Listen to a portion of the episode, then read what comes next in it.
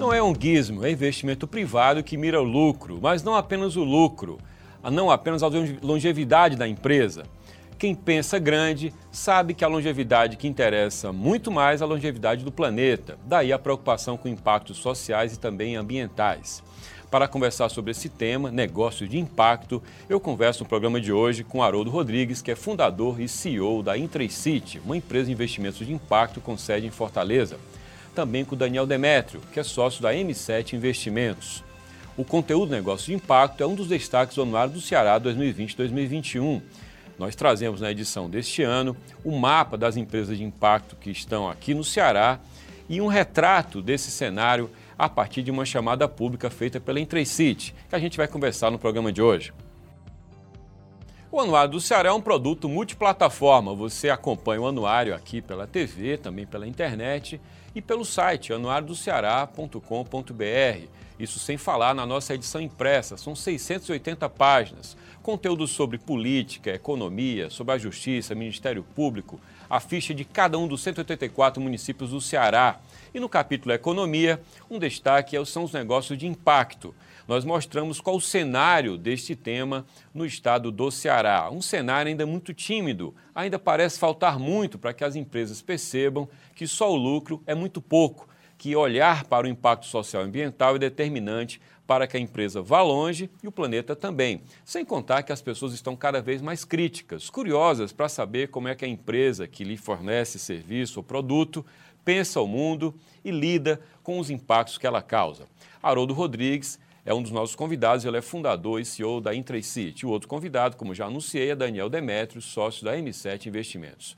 Um prazer falar com você, Haroldo, e com Daniel. Eu começo pelo Haroldo, que foi quem tocou a chamada pública Territórios do Futuro, é? que fez, como eu disse, um retrato do que é esse setor no Ceará hoje. E eu começo perguntando ao Haroldo o seguinte: Haroldo, o que é que falta para que esse assunto seja percebido não é, pelos nossos empresários, pelas empresas do Ceará, como algo que é estratégico, que é determinante para que essa empresa tenha futuro numa sociedade mais crítica cada vez mais? É, Josélio, primeiro, muito obrigado pelo convite. Eu fico extremamente satisfeito pela originalidade do Anuário do Ceará em colocar em pauta os investimentos em negócios de impacto, trazer uma lupa, trazer um recorte para toda uma, uma jornada, uma trilha de esforços, de dedicação, de trazer para a agenda de desenvolvimento econômico de investimento do Estado é a possibilidade de fazer investimentos em negócios de impacto. Super original, super oportuno, é, agenda do momento. E uma satisfação ainda maior conversar com o Daniel Demetrio, é uma pessoa que costumo dizer que se posiciona fora de uma curva de, de normalidade, ele, para mim, ele é um outlier e está à frente de um do, uma das maiores agências é, de investimentos do Estado. Talvez, com certeza, a gente vai é, ter a oportunidade de compreender mais esse cenário que você já inicia fazendo a provocação.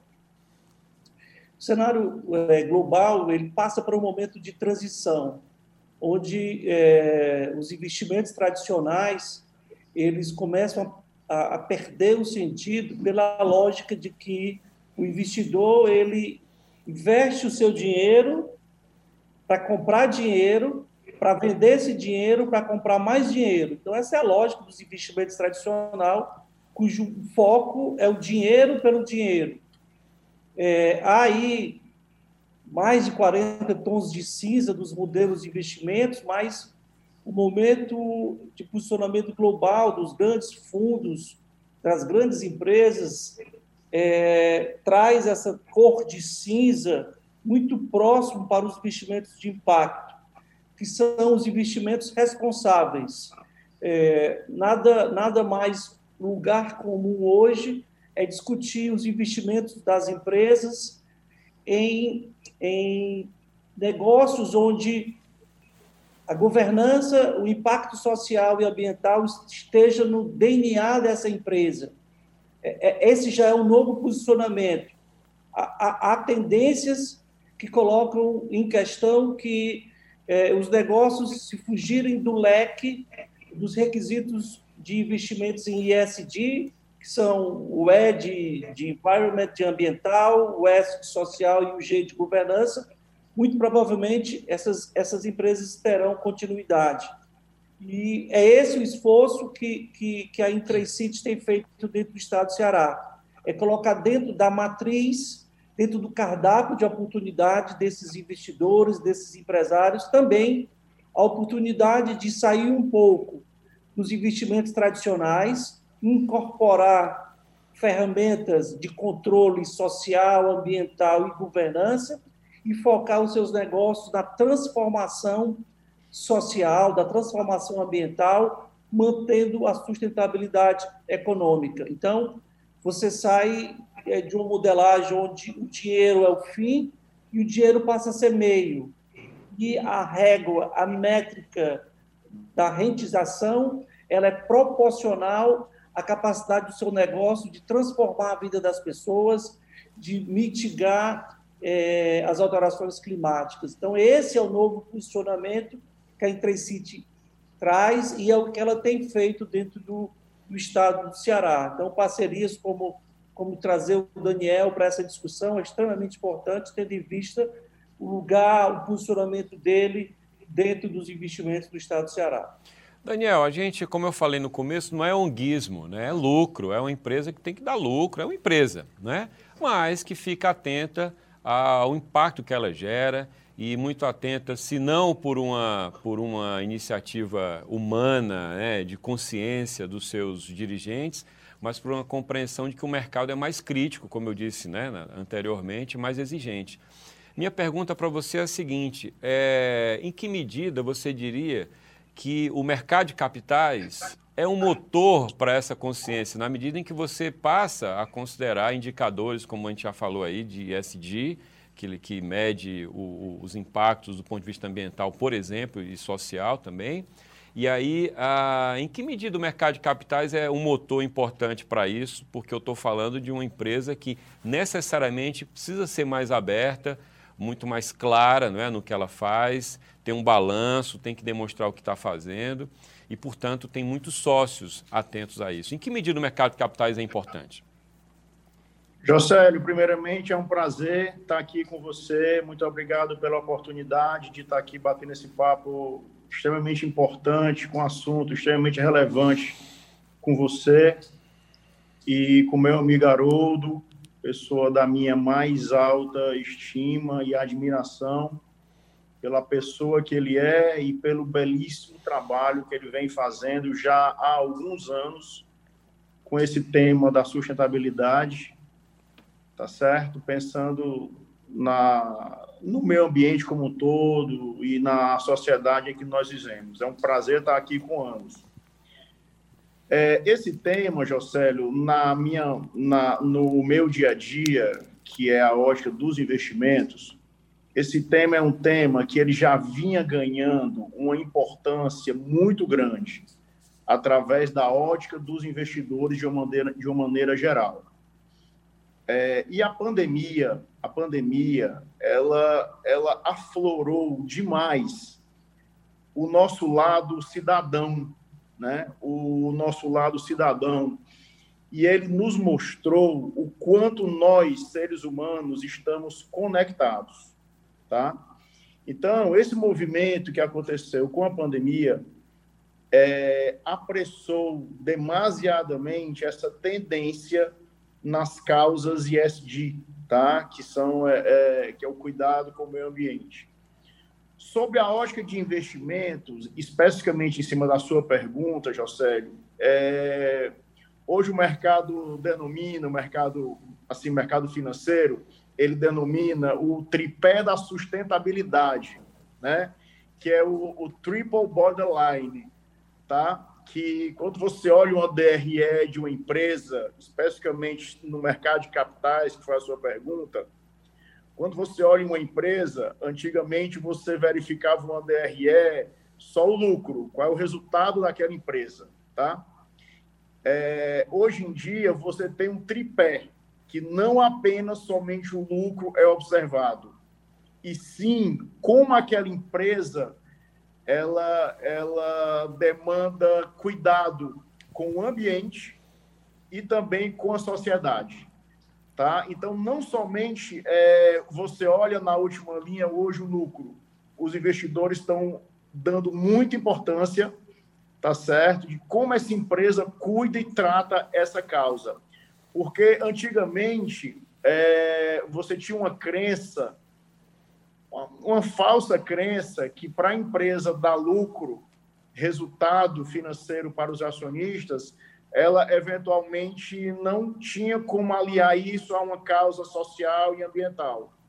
Mas isso tem se mostrado com o passar do tempo, de pouco tempo para cá, que assim é, é, é, que você pode sim dar lucro, apresentar resultado para os acionistas, tá? Com cuidado com o meio ambiente e com as pessoas. Entendi. E aí, em que medida, Haroldo, a partir do que o Daniel fala, Daniel fala que a pandemia mostrou as pessoas mais conectadas, não é?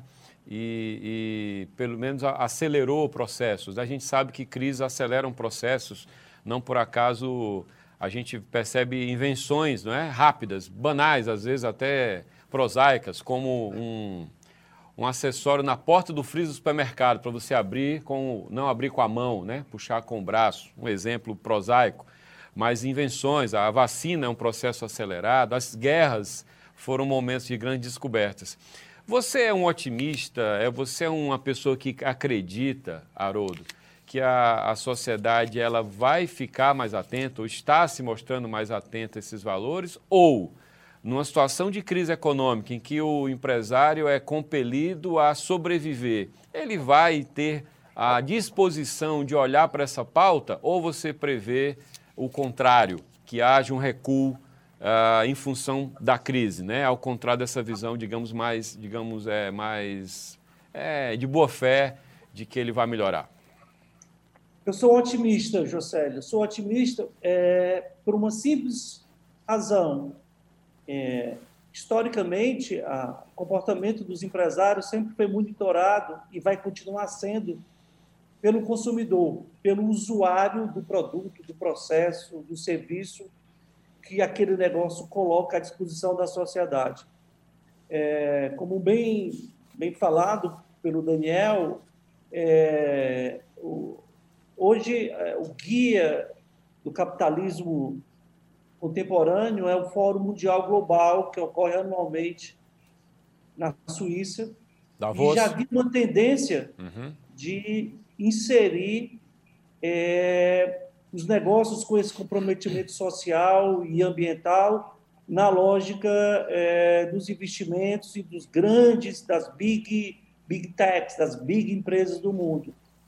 Só que a, a pandemia ela, ela acelerou é, essa tendência e, acima de tudo, despertou para nós, sociedade, para nós, consumidores, para nós, usuários, o que realmente importa no momento de tomar uma decisão de fazer uma compra, de fazer um investimento. Então, o posicionamento do setor, o posicionamento é, dos investidores, das empresas, vai na lógica diretamente proporcional ao entendimento de que o consumidor passa a ser mais exigente na sua opção de compra, na sua escolha de compra.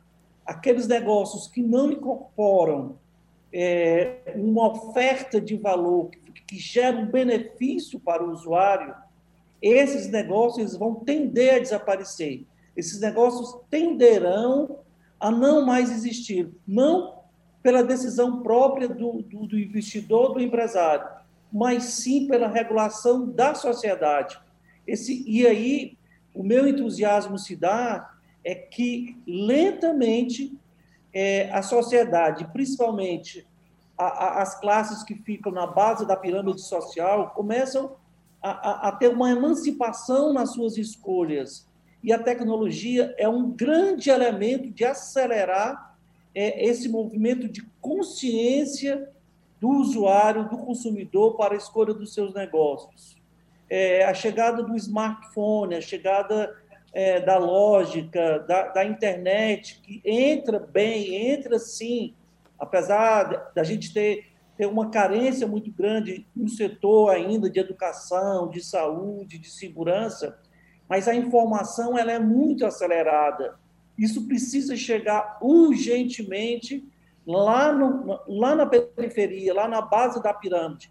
Esse é o grande movimento, esse será o grande diferencial doravante. A pandemia mostrou que é, é, não, há, não há diferença entre pobre e rico, entre branco ou preto, entre héteros e homos. É, é a, a, pandemia trouxe a gente para um lugar comum de igualdade. É, o que a gente precisa agora é ações de equidade. E os negócios, o ESG, ele vem para acelerar ainda mais é, essa mudança no interior desses negócios. Eu acredito muito na capacidade do, da sociedade, do usuário, do consumidor, de regular é, é, essa mudança da regra do jogo, é, que os empresários já percebem isso, a gente vê já um movimento é, nesse sentido. A, a, a, as palavras iniciais do Daniel foram muito oportunas, é, e eu sou um otimista. A questão agora é, vai depender muito mais da sociedade do que dos empresários. Daniel, qual é, a, no seu convívio com o mercado, vocês são uma empresa de referência aqui, tem uma atuação não só no Ceará, qual é a principal resistência que você identifica quando vocês puxam essa questão, quando vocês suscitam essa, essa, essa autocrítica por parte das empresas, não é? na medida em que existe, eu tenho certeza, uma cobrança muito grande por resultados financeiros, né? a despeito da gente acreditar e, e, apostar nessa consciência de que o mercado vai ser mais crítico. Né? Eu, por exemplo, posso citar um exemplo doméstico. Eu, eu vejo esse comportamento nos meus filhos. Eles não, não, não. Da mesma forma que eles rejeitam um cineasta acusado de pedofilia ou um cantor acusado de algo que não seja adequado. Eu nem vou falar da cultura do cancelamento, que ela é muito injusta por, por vezes, ela, ela é, na verdade, um linchamento, né? sem entrar nesse mérito. Mas a rejeição existe, né? Há uma empresa que tem uma atitude não muito bacana com o meio ambiente, com as pessoas. Qual é a resistência principal que você identifica, Daniel, nas empresas a aceitarem esses novos tempos? Muito interessante a sua pergunta, Jocélio. E tem um ponto, sim, mas antes de eu bater nesse, nesse ponto citado por você, Josélio, eu gostaria só de reafirmar uns pontos muito interessantes e que fazem sentido nessa fala do Haroldo anterior. O Haroldo bateu numa coisa interessantíssima aí, Haroldo, que foi o comportamento do consumidor. E a gente, eu sou economista e a gente estuda muito e gosta de olhar o comportamento do consumidor, que é o que você falou há pouco.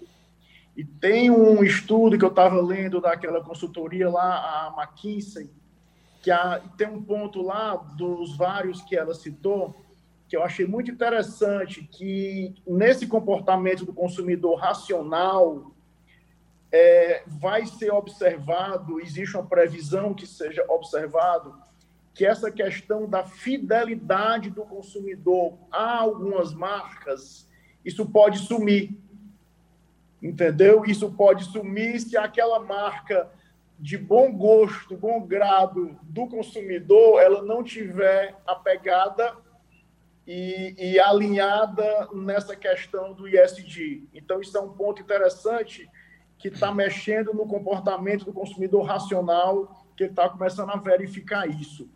É, também só outra observação na pergunta anterior, se você me permite, Josélio. Claro. É, no início da pandemia, é, existia sim, no meio dos investimentos, um receio que na retomada, tá, o ambiente, puder, o meio ambiente pudesse pagar um preço por uma eventual busca de um lucro muito rápido para repor os prejuízos. No início da pandemia tinha esse receio, tá? Mas agora as coisas caminharam muito rápido. Esse esse receio não existe mais, não existe mais, tá? Esse receio não, não existe mais.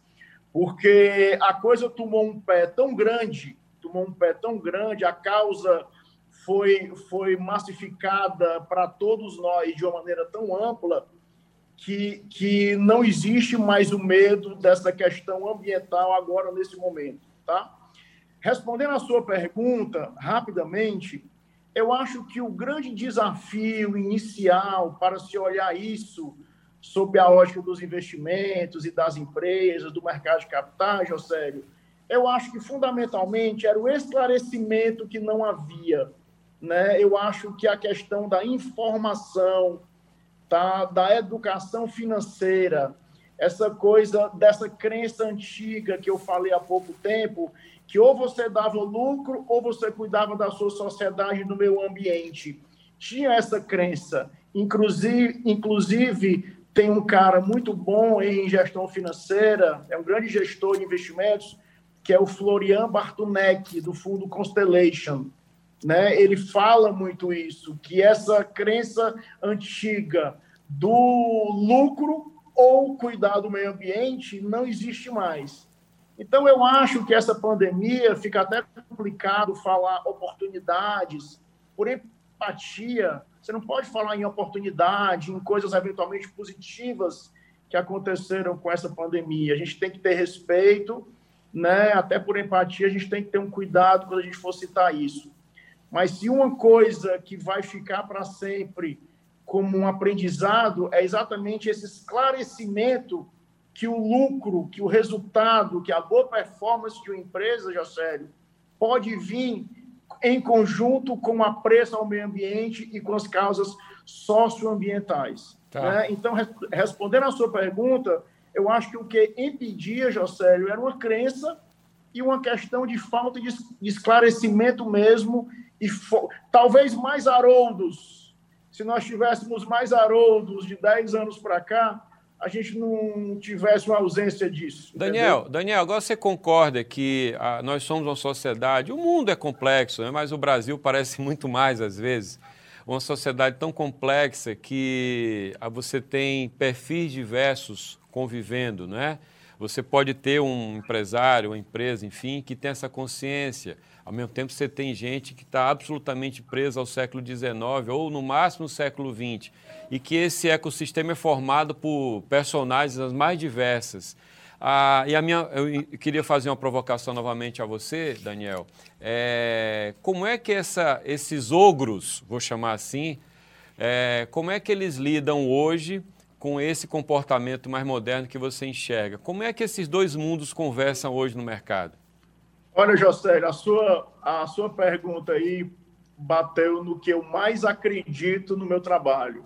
Né? Às vezes, quando a gente mexe com investimentos, as pessoas acham que a gente é muito apegado a números, a estratégias de alocação. E claro que tem que ter isso, né? porque o nosso trabalho é fundamentalmente isso. Mas eu, particularmente, sabe, Haroldo, Josélio, eu, eu olho muito para duas coisas que, no primeiro momento, são dissociadas do mundo financeiro, só que não são em hipótese alguma, que é educação financeira, certo? Educação financeira. É, e a outra coisa é psicologia, tá certo? Psicologia. É, eu tenho um grande tutor que é um que é, assim é um cara que eu estudo muito, que é o Prêmio Nobel de Economia em 2002, que é o Daniel Kahneman, que ele é um psicólogo. Então ele estuda muito a cabeça do investidor.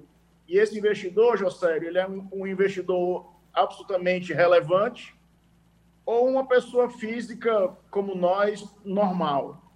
Então, Josélio, é, a, a cabeça do investidor, junto com a educação financeira, é uma coisa muito importante, porque é, é, você precisa disseminar, tá certo, um tipo de atuação em investimentos no mercado financeiro que exatamente dissocia essa questão do lucro com as causas sociais e ambientais.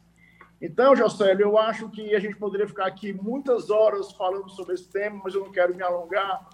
Mas eu acho que o segredo para esse, esse seu questionamento, Jocélio, é a explicação. É você explicar o racional, explicar a tese, né? que é fundamentalmente a educação financeira, Jocélio. Você tá. explicar tá. para as pessoas os, os impactos de uma ação de investimento sua, por menor que elas aparentemente possam vir a ser. A propósito disso, Haroldo, a gente tem um, no, no Brasil, e não só no Brasil, mas a gente tem uma referência brasileira que é o Sistema B. Você certifica uma empresa de que ela seguiu, não é, que ela cumpriu determinados parâmetros e ela tem o direito de exibir um selo B, que mostra que ela é, está, digamos assim, atendendo essas, essas exigências. É, eu queria que você me dissesse o seguinte: uma empresa que tem um selo B, ela pode ser uma empresa malvada com bom comportamento? Em que medida o selo traduz a alma de uma empresa? Juscelio, eu vou fazer só uma complementação tá. à análise do, do Daniel e, ao mesmo tempo, te parabenizar pela, pela, pela discussão. Se a gente for traduzir o que eu e o Daniel aqui a gente conversa, é, esse é um dilema global que está que tá na carteira é, das maiores empresas e dos maiores investidores, que é o que, é que você coloca é, em mesa para tomar uma decisão? Se é o impacto em primeiro lugar ou o retorno financeiro? Impact first ou finance first? É, essa é uma discussão global. Então, você vê o posicionamento do Daniel, o Daniel ele busca, e, e esse é o papel dele, buscar um equilíbrio, colocar, que ele chama de educação financeira, colocar na mesa do, do tomador de decisão, que não é ele, é o investidor, e, e, isso eu sei porque eu também trato com outro perfil de investidores, é como equilibrar o, o impacto é, socioambiental vis-à-vis ao, ao, ao, retorno financeiro, ao impacto financeiro. Isso é oportuno. O que a gente tem feito é investir em mercados emergentes. Mercados emergentes são mercados de nova economia, e esse recurso mais paciente, esse recurso que, à primeira vista, é confundido como uma filantropia ou uma doação, ele é a base para que o, o, o, atração econômica, atração comercial, retorno financeiro apareça exponencial. É, a inovação, é, o uso da tecnologia, ela está lá na sua base, lá no seu DNA, um investimento paciente, um, um investimento em médio e longo prazo. É, a mudança cultural ela ocorre quando é, formos capazes de colocar na tomada de decisão do investidor que ele sim pode também fazer o investimento a médio e longo prazo. É, eu vi hoje uma declaração do, do, do do Guilherme Benchimol, da XP, que ele, ele faz uma opção particular de investir em fundos de investimentos cujo retorno é de médio e longo prazo. Esses são os, os é, é, esses são os diferenciais para você compreender o que é, que é um mercado emergente, o que é, que é uma disrupção e o que é, que é colocar um impacto em primeiro lugar do que o retorno financeiro. Então, é só para a gente equilibrar tá. e parabenizar aí pela. Essa discussão é global, não é no estado do Ceará, ela é do mundo. É óbvio que a gente precisa gerar impacto dentro do estado. E isso tem muito a ver com a sua pergunta sobre o sistema B. O sistema B é, é, é, uma, é, é um conjunto de líderes de negócios que assumem um compromisso através de uma auditoria aberta é, de que há, dentro do seu processo de produção, um compromisso de gerar impacto socioambiental em cima de um modelo de negócio justo, equilibrado, e que isso seja compreendido pelo conjunto de funcionários, fornecedores e a sociedade. É óbvio é, que a, a, a tangibilizar um label, um selo é, de uma empresa B certificada, é, ainda fica é, num nicho é, muito restrito. Mas essa bolha, pouco a pouco, ela está estourando, principalmente pelo que eu comentei na numa das respostas anteriores, que é, é a capacidade do usuário, do consumidor desse negócio compreender qual o grau de comprometimento tá. que o que ele está sendo alimentado é, é, é, certificado como, como positivo, como benéfico, como, como resultado de benefício para quem está consumindo. E, e o sistema B vem nessa lógica de agrupar líderes com esse compromisso. Ô, Daniel e Haroldo, eu tenho pouquíssimo tempo, eu vou pedir que vocês respondam agora as questões em um minuto para cada um, tá?